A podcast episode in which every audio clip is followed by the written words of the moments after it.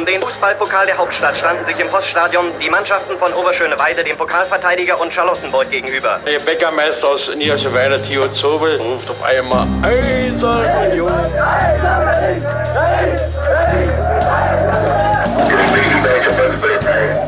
Eine Bankbürgschaft aus Unions Lizenzunterlagen hatte sich als gefälscht herausgestellt. Union ist gerettet. Union ruft alle Berliner Fußballfans dazu auf, sich am Räumen des Stadions von Schnee und Eis zu beteiligen. Ein Jahr lang haben die Union Berlin-Fans an ihrem geliebten Stadion an der alten Försterei gebaut. Und jetzt ist die siebte Minute angebrochen und es gibt eine schöne Geste für die Nummer sieben. Doch die Unioner selbst werden gut beraten sein, auch in der Stunde der Euphorie niemals zu vergessen, was war, um so zu bleiben, wie sie sind. Herzlich willkommen zur 23. Episode unseres kleinen, feinen Union Geschichtspodcasts, der heißt Und niemals vergessen, in dem Daniel, hallo. Hallo Sebastian. Und ich, danke, mein Name ist Sebastian, richtig, ähm, uns alle zwei Wochen eine Geschichte aus der Geschichte des ersten FC Union Berlin erzählen. Der Clou an der Sache ist natürlich, dass die andere Person jeweils nicht weiß, was ihr da erzählt wird. Und vor zwei Wochen habe ich eine Episode gemacht. Daniel, erinnerst dich noch, worum es da ging? Äh, ja, das tue ich. Ähm, es ging darum, dass. Klick, klick, er erinnert sich nicht, er schlägt nach. Turst Matuschka der eine Spieler ist bei Union, so ziemlich. Es gibt noch ein paar Ausnahmen, aber derjenige, der, ist ein, der ein eigenes Lied hat, das am häufigsten und am evergreenigsten gesungen wird im Stadion an der Alten Fürsterei und bei anderen Gelegenheiten, wie zum Beispiel äh, in dieser Woche äh, bei der Mitgliederversammlung von Union, als Thorsten Matuschka nämlich äh, eine neue Funktion für sich geschaffen bekommen hat, wenn man so will. Er ist jetzt äh, Botschafter für den ersten FC Union. Nicht zu wechseln, äh, damit eiserne Botschafter zu sein. Das ist ein Fanclub, den es auch gibt. Äh, weiß nicht, ob er da auch Mitglied ist. Aber ich bin da Mitglied. Also gibt es auch noch Ziele für Steffi, äh, für ähm, für Thorsten Matuschka? Das, das kann sein. Also er ist jetzt eiserner Botschafter, sagen wir es ruhig, äh, so ist ja ein schöner Begriff. Und es ging natürlich um das Thorsten Matuschka-Lied und alles, was damit zu tun hat und die ganzen Emotionen. Ich glaube, das hat niemanden von uns kalt gelassen. Genau. War eine sehr schöne Folge. Danke. Waren sich alle einig? Dachte ich auch. Gut, Daniel. Du hast noch ein bisschen Feedback mitgebracht zu deiner Folge über den früheren Namen des Stadions an der Alten Fürsterei, das da hieß äh, eigener Sportpark Sadova. Das Oder stimmt. Sadova, wo, glaube ich, bis heute in Berlin noch nicht geklärt ist, auf welchen Buchstaben das genau betont wird. Ja, aber vielleicht äh, wissen das ja Leute in Tschechien, ähm, denn Das ist ja den Berlinern meistens egal, was Leute in Tschechien äh, im Original sagen. ja oder auch in Polen, wie Oder bei wo auch immer, genau. Rafael Gikiewicz äh, zum Ja. Beispiel hört. Ja. Ähm, nee, aber wir haben äh, von einem Hörer, Thomas, äh, in den Kommentaren den Hinweis bekommen, dass es ein Buch gibt, das heißt äh, Winterbergs letzte Reise von Jaroslav Rudisch. Ähm, und das ist äh, in diesem Jahr erst erschienen ähm, und war auch für ähm, durchaus relevante Preise nominiert. Und da geht's um tschechische Geschichte. Und da kommt an einigen Stellen eben auch der Ort Sadova und dann sogar auch das Stadion äh, an der alten Försterei derivativ vor Sehr schön. Kann man äh, vielleicht mal lesen. Ähm, in den Kommentaren gibt es zumindest einen Link äh, zu einer äh, Rezension dazu. Ähm, ja, Sehr schön. Jetzt bin ich gespannt, Daniel, was du mir heute erzählst an diesem äh, ersten Advent des Jahres 2019. ähm, ich erzähle dir heute eine Geschichte, äh, die du vielleicht sogar äh, ein bisschen mitbekommen haben könntest in deiner Karriere als Union-Fan, Unioner. Ähm, denn wir springen ins Jahr 2003 letztlich. Das ist noch nicht so lange her. Äh, könnte sein, dass du ähm, da schon auch gewisse Erlebnisse hast. Ähm, eigentlich geht Ich war zum Beispiel quasi bei jedem Spiel im Stadion. Ja, Sowas? zum Beispiel. Mhm, okay.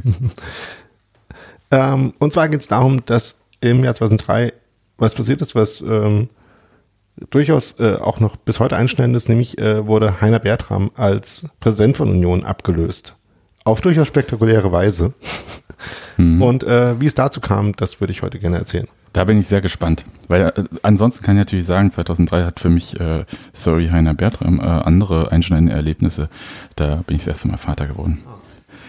Und damit war dann auch erstmal ein bisschen Pause bei äh, Ich gehe ins Stadion. Ja, Aber erzähl äh, mal. aber Glückwunsch dazu noch. Ne, ist ja schon eine Weile her. Das, äh, Kind nimmt das dann gerne entgegen. Ja, also 2003 war Heiner Bertram Präsident und zwar schon seit 1997, was ähm, im Vergleich zu den anderen Präsidenten, die es bei Union in der Geschichte gab, ja durchaus gar nicht so eine kurze Amtszeit ist. Also Dirk Zinglers ist natürlich jetzt deutlich länger, auch die von Günter Mieles ist länger, aber das könnte es auch, glaube ich, schon gewesen sein, wenn ich mich da jetzt nicht äh, verscrollt habe irgendwie. Aber verglichen mit den 90er Jahren äh, und der Phase, in der sich Union befand, ist das, glaube ich, eine Phase der Kontinuität, um es mal so zu sagen. Also ähm, insofern Kontinuität, als es mit großen wirtschaftlichen Schwierigkeiten angefangen hat und mit großen wirtschaftlichen und sportlichen Schwierigkeiten aufgehört hat.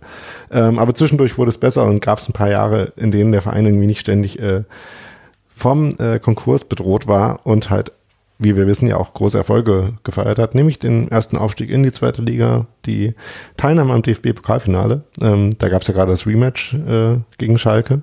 Ähm, und ähm, es war schon irgendwie so eine Art Erfolgsphase und äh, eine der Konsolidierung. Dann gab es aber eben auch wieder den Absturz, denn Spoiler Alert, äh, die Saison 2003, in der wir uns jetzt befinden, äh, 2003, 2004, ist eine, in der Union dann wieder aus der zweiten Liga absteigt. Ähm, wir wissen, dann auch nochmal absteigt. Ähm, so, so, äh, Entschuldigung, das sind emotionale Wunden, die du jetzt aufreißt. Ja. Ich hoffe, du vertiefst das jetzt nicht komplett. Genau, da, also um den ganzen sportlichen äh, Fu äh, geht es jetzt nicht so viel. Nee. Das waren einfach aus meiner Sicht unnötige Abstiege.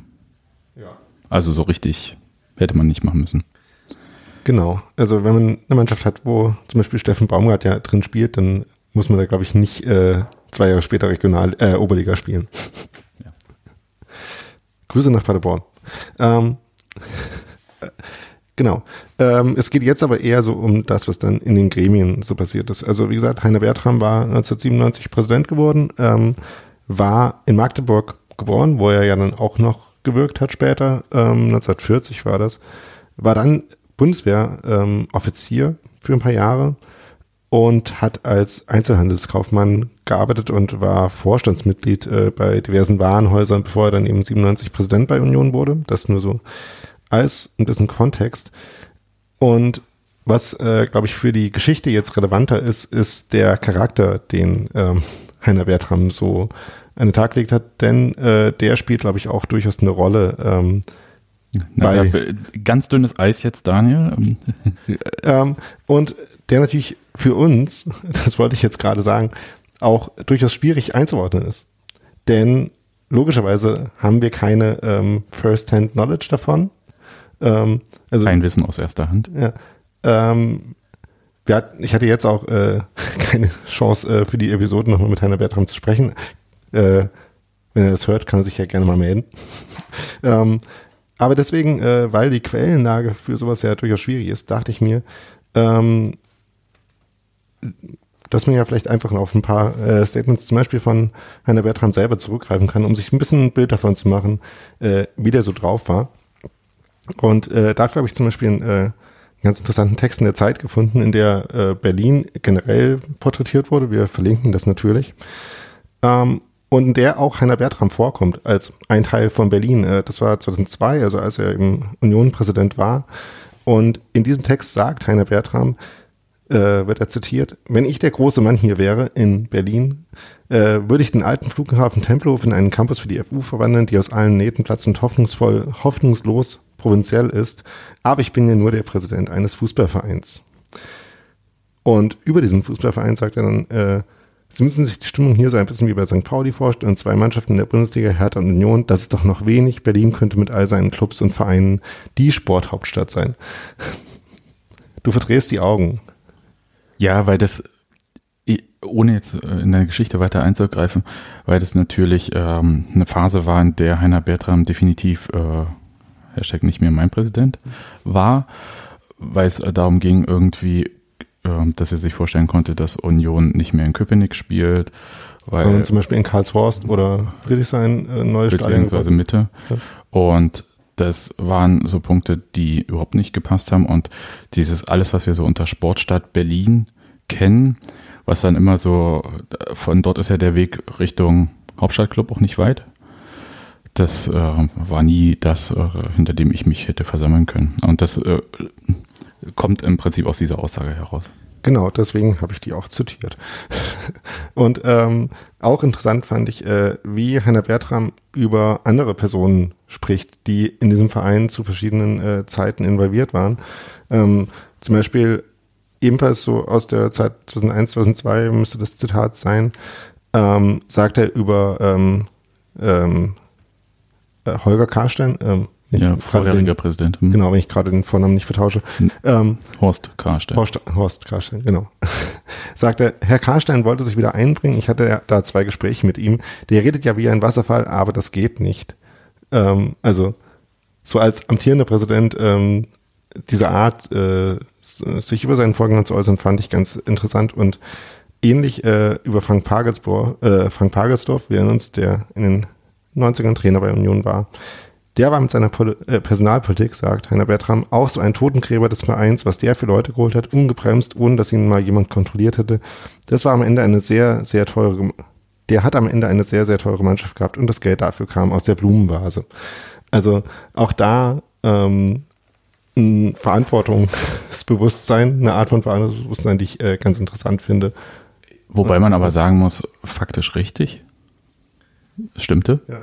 Also das war einfach so, dass äh, das damals so war, weil ähm, bloß um den Kontext zu geben, Pagelsdorf war so um 93 Trainer bei Union und ähm, du hast ja schon gesagt, dass Heiner Bertram ja erst ab 97 da Präsident war und da war der ja gar nicht äh, in Amt und Würden. Das war auch, der hatte bloß die, mit, der, mit dem Erbe zu kämpfen am Anfang, Genau.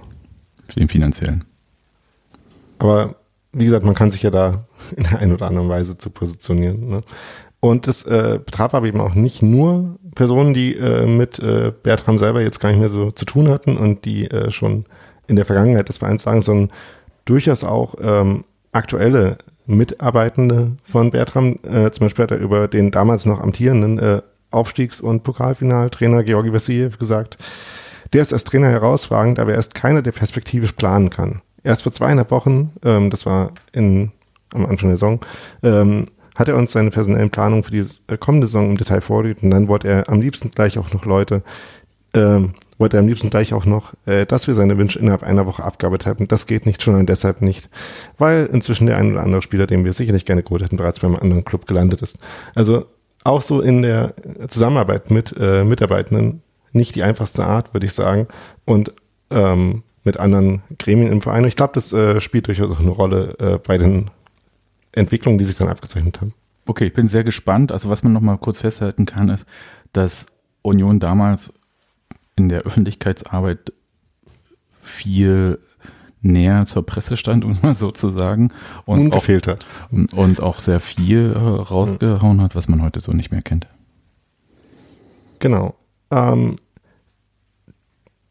dann war es aber eben trotzdem so, dass man zweite Liga gespielt hat, eigentlich auch äh, durchaus ambitioniert zwischendurch war, ähm, sich aber dann trotzdem äh, in dieser Saison 2003, 2004 relativ schnell abgezeichnet hat, dass es äh, sportlich schwierig wird. Ähm, Mirko Wurthaber war Trainer bei Union ähm, und stand eigentlich dann auch schon quasi wöchentlich zur Disposition. Ähm, eigentlich über Monate wird äh, in den, äh, der Berichterstattung über Union, man die so nachverfolgt, eigentlich spekuliert. Ist das jetzt das letzte Spiel für Wuthaber? Ist es das? Und Union steht von Anfang an eigentlich mehr oder weniger am Tabellenende und ähm, das ist ähm, ziemlich schwierig und ähm, auch das ist ja unterschiedlich bei Präsidenten, wie oft die dann in so einer Phase in der äh, Presse überhaupt zitiert werden. Heiner Bertram kommt da sehr oft vor äh, mit Kommentaren zur aktuellen sportlichen Entwicklung. Ähm, ähm, mit vielen Krisensitzungen, also es, es gibt sehr viele Krisensitzungen. Ähm, zum Beispiel eine, in der ähm, Bertram zuerst äh, der Mannschaft sagt, dass sie doch äh, mehr erreichen muss mit der Mannschaft, die sie so ist. Und in der dann ähm, äh, Votava zwar sagt, äh, dass er ihm jetzt nicht seinen Job erklären wolle, könne, solle, aber ein paar Vorschläge macht, wie Herr Votava einige Spieler besser erreichen kann dass ähm, diese Art von Auseinandersetzung auch mit dem Tagesgeschäft, auch die wird dann äh, noch eine Rolle spielen. Zeigt so ein bisschen die, äh, die Wahrnehmung, die Stimmung, äh, die in der Zeit dann vorgeherrscht hat. Es war keine gute Zeit für Union. Diese Saison vor allem. Ja. Und ähm, dazu gehört dann auch, dass ähm, öffentlich die ganze Zeit auch über Nachfolger spekuliert wird, ähm, auch mit potenziellen Nachfolgern gesprochen wird, äh, zum Beispiel Georgi Vassiev auch äh, immer wieder mal zitiert wird, dass er sich ähm, durchaus vorstellen könnte, wieder bei Union zu arbeiten, aber eher nicht äh, mit Heiner Bertram. Ähm, steht dann auch im Berliner Kurier, ähm, das Verhältnis zwischen mir und Bertram ist ja bekanntermaßen nicht das Beste. wird äh, Vassiev da zitiert. Wie gesagt, wir haben ja vorhin schon gehört, warum das vielleicht auch so ist. Ähm, und äh, trotzdem passiert aber erstmal eben nichts bis äh, zum Oktober. Auch wenn es halt äh, ähm, ständig Spannungen, ständig Spekulationen gibt. Aber Union äh, wurschtelt halt so ein bisschen so vor sich hin, kann man sagen, glaube ich. Ähm, und im Oktober ähm, oder im September schon ähm, diese, dieses Jahres 2003 werden dann auch äh, Spannungen zwischen dem Aufsichtsrat und äh, Bertram das erste Mal öffentlich. Also es gibt Vertreter des Aufsichtsrats, die dann auch ähm, mit Äußerungen über Bertram zitiert werden. Ähm, aber eigentlich zeichnen sich äh, die Ereignisse, die dann äh, sich äh, zu der Ablösung von Bertram führen, noch nicht so richtig konkret ab, ähm, sondern das kommt dann im Oktober 2003 eigentlich doch ziemlich überraschend. Ähm, das ist genau sechs Jahre ungefähr, nachdem Bertram bei Union angetreten ist. Ähm, und es ähm, gibt dann ein Votum des Aufsichtsrats, ähm, der sieben Mitglieder hat, der äh, mit sieben Stimmen äh, einstimmig äh, dafür votiert, Bertram abzusetzen.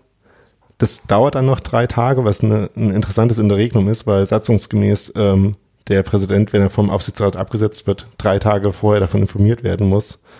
In den drei Tagen gibt ähm, Bertram dann selber auch noch eine, ähm, eine eigene Pressekonferenz, ähm, wo er ähm, davon spricht, dass äh, das Aufsichtsrat, äh, das Vorgehen des Aufsichtsrats vollkommen unbegründet sei und dass ähm, er das auch nicht korrekt findet. Ähm, aber ähm, es gibt auch wenig Kommunikation darüber, warum jetzt äh, das genauso stattfinden muss und vor allem wenig abgestimmte und koordinierte Kom äh, Kommunikation darüber. Deswegen ist es auch gar nicht so einfach, sich die Gründe ähm, anzuschauen, die dafür geführt, zu geführt haben, dass Heiner Bertram dann eben abgelöst wird.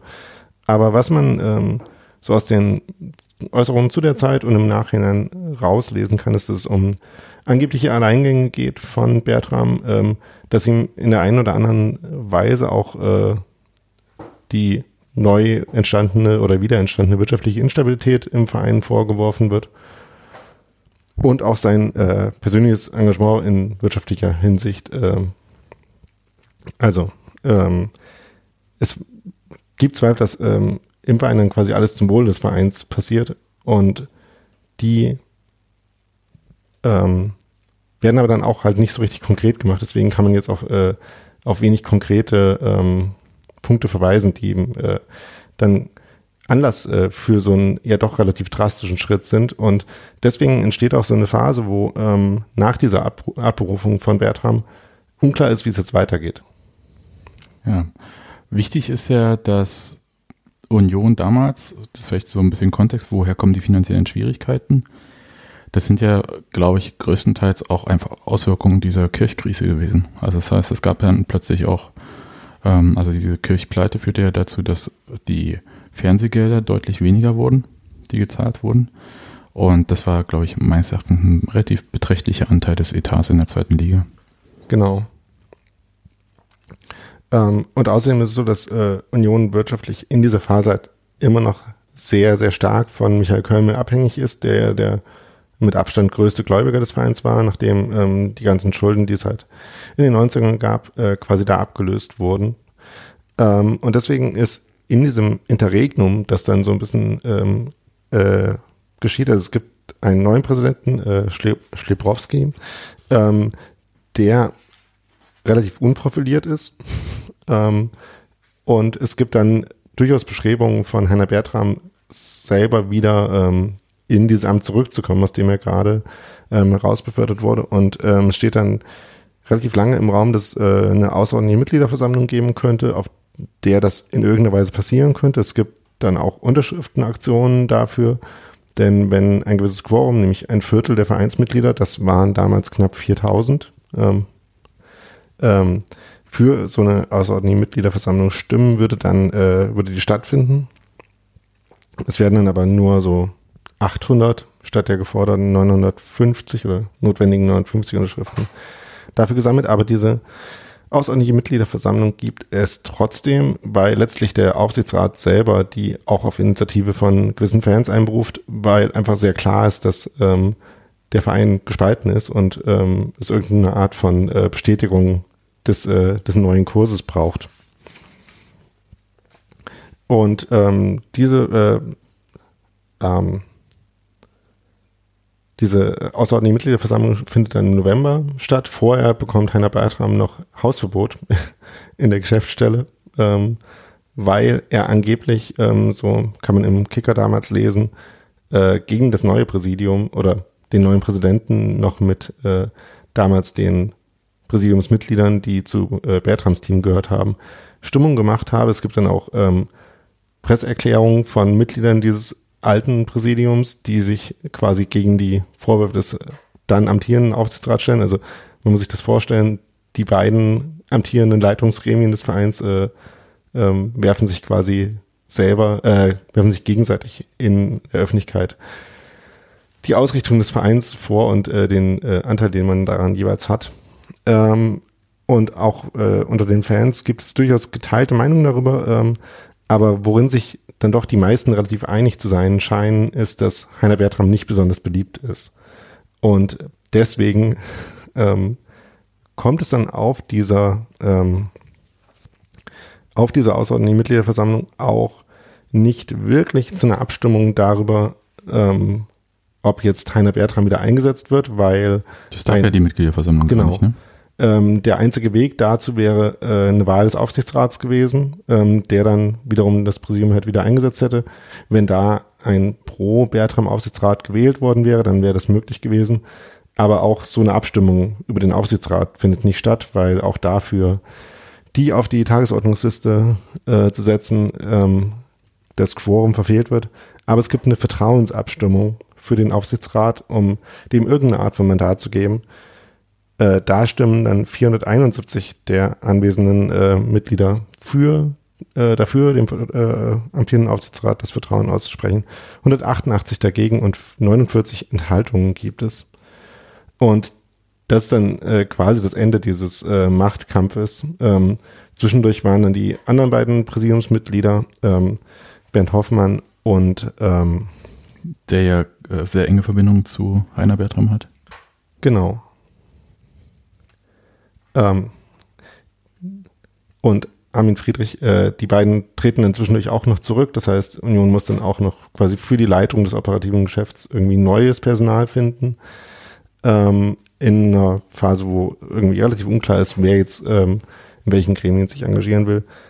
Aber ähm, letztlich kann eben dieser Aufsichtsrat äh, diesen Machtkampf insofern für sich entscheiden, als äh, Schlibrowski dann erstmal Präsident bleibt, Spoiler auch nur für ungefähr neun Monate, ähm, bis 2004 dann äh, ein gewisser Dirk Zingler ihm in diesem Amt nachfolgt.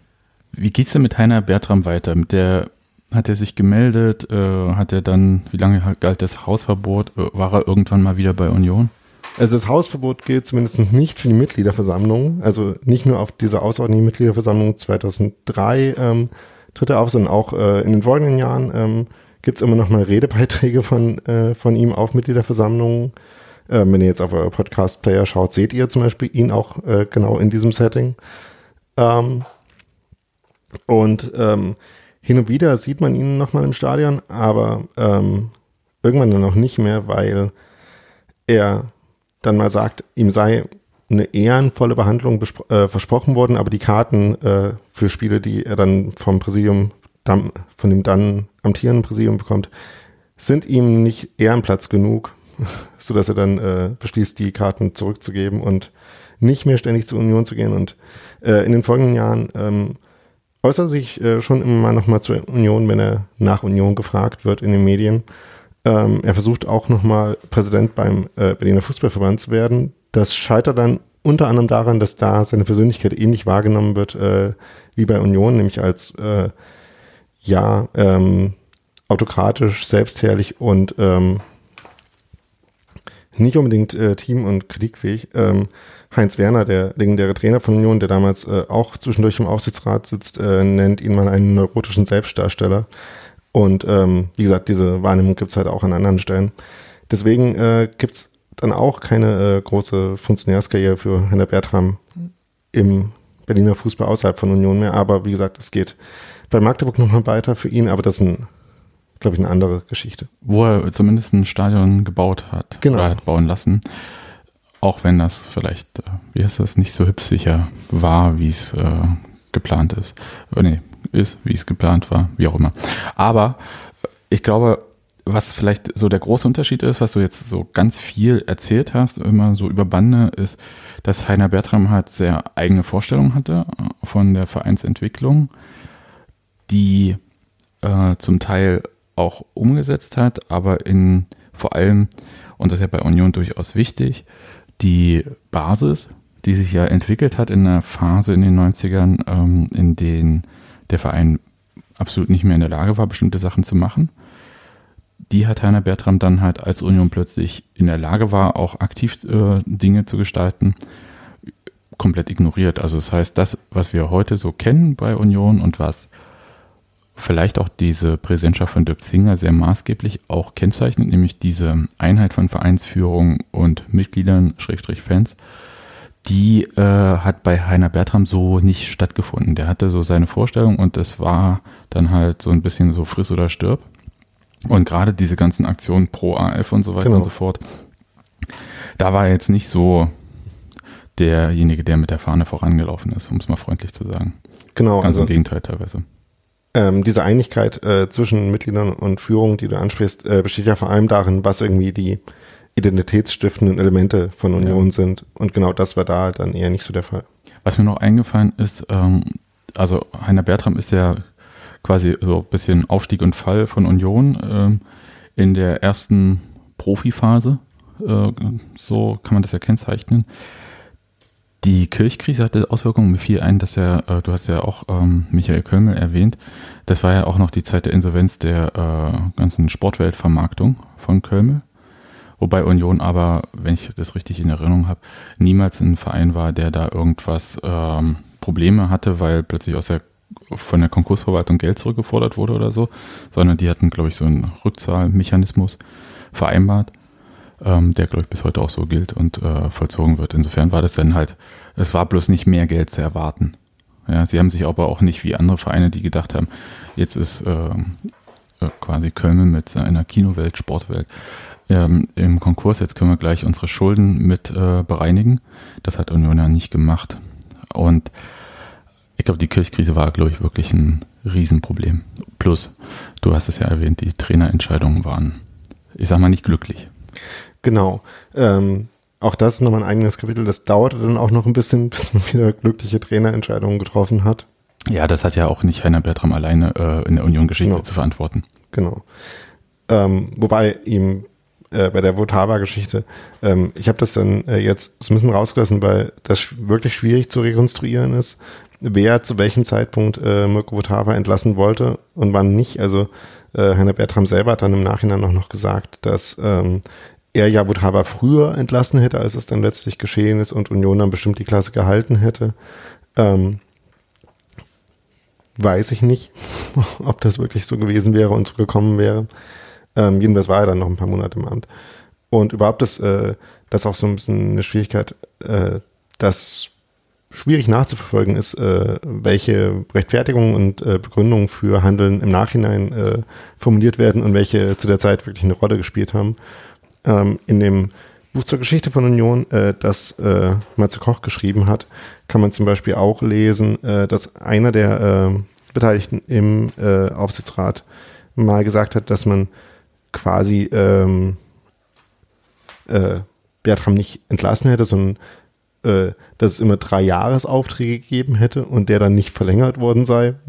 Das ist was äh, keine irgendwie ähm, Naja, also handfeste Beziehung. Also es gibt ja nicht irgendwie äh, einen Dreijahresvertrag für den Präsidenten. Nee, also so. man bestellt Ja. die ja bei Union über den Genau. Aufsichtsrat, der bestellt das Präsidium und das wird ne, tatsächlich für eine bestimmte Zeit Ja. bestellt. Aber es war nicht so, dass äh, in den konkreten, äh, in, an der konkreten, äh, in, zu dem konkreten Zeitpunkt, wo das dann passiert ist, das irgendwie transparent gewesen wäre, dass das, äh, ähm, irgend, dass da irgendein Mandat abgelaufen wäre und ähm, das kommt in der zeitgenössischen Berichterstattung auch kaum vor. Deswegen ist es schwierig zu sagen, ähm, welche Rolle das tatsächlich gespielt hat. Und Ja, vielleicht hat man das einfach genutzt, weil vielleicht die ähm, Satzungshürden hoch oder niedrig, weiß ich nicht, waren, bestimmte Sachen zu machen. Das kann ich dir jetzt nicht sagen. Was ich dir noch sagen kann, noch kurz nachgeschaut. Also Heiner Bertram ist auf keinen Fall Ehrenmitglied beim ersten FC Union. Sein Nachfolger Jürgen Schlebrowski, der ja nur neun Monate im Amt war, hingegen ist Ehrenmitglied. Ja, so kann man das halt auch halten. Bestimmte Sachen. Ja, also es ist, äh, glaube ich, eine sehr zwiespältige äh, Angelegenheit, was gehofft wurde mit dem Amtsantritt von Bertram und dem Einstieg damals von Nike und dann auch ähm, Kinowelt und so weiter. Das war, ein, äh, war eine Konsolidierung von Union. Und man kann festhalten, dass das aus verschiedenen Gründen nicht passiert ist. Ob, ich weiß nicht, ob das jetzt ausschlaggebend dann war für diese ähm, Entmachtung, aber du hast ja geschildert, das Grundvertrauen in Heiner Bertram war nicht gegeben und er hat halt schon sehr polarisiert dann zur Endphase. genau. Das kann man auf jeden Fall, glaube ich, abschließend festhalten, ja. Gut, dann vielen Dank. Ich habe das ein bisschen gar nicht so im Kopf gehabt, wann das genau war, ehrlich gesagt, diese Entmachtung.